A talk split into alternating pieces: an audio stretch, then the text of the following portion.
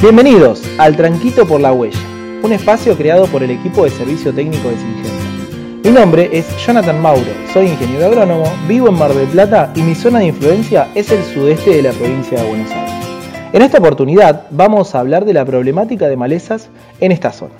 Nos vamos a enfocar en aquellas malezas que en estos últimos años tomaron una gran relevancia por presentar resistencia no solo al glifosato, sino también a otros modos de acción como lo son las ALS y el 2,4-D. Y es por esto que las llamamos malezas de difícil control, como por ejemplo rama negra, las crucíferas, que están siendo cada vez más importantes en el sudeste, y en esta ocasión abordaremos especialmente la situación de raíz.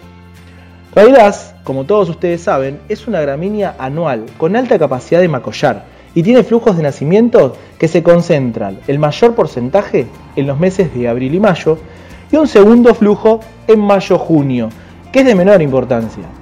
Los nacimientos a partir de allí continúan, pero son cada vez menores. Si tenemos en cuenta que las siembras de trigo para esta zona en general, para los ciclos largos, comienzan a mediados, fines de los meses de mayo y hasta los primeros días de junio, o sea que ya estamos en marcha, vemos que coinciden los mayores nacimientos de raíz con los primeros estadios de crecimiento de los cereales de invierno. Esto representa un verdadero dolor de cabeza para el productor. Pero no se preocupen, Singenta tiene la herramienta, la mejor herramienta, Axial. Controla eficazmente no solo raigras como venimos hablando, sino también avena fatua. Posee una altísima selectividad tanto para el cultivo de trigo como para el cultivo de cebada. Una amplia ventana de aplicación para el caso del cultivo entre las tres hojas y elongación del tallo, que denominamos encarnación, y para el caso de las malezas, desde las dos hojas hasta inicio de macollaje. Tener cuidado con el tamaño de la maleza para no estar pasados y que el producto pueda actuar de la mejor manera.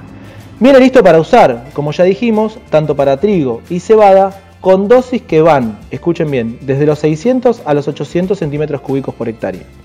Por otro lado, posee una altísima compatibilidad con otro muy buen producto de la compañía, como lo es PickPack, para los lotes en donde haya malezas de hoja ancha que necesitemos controlar.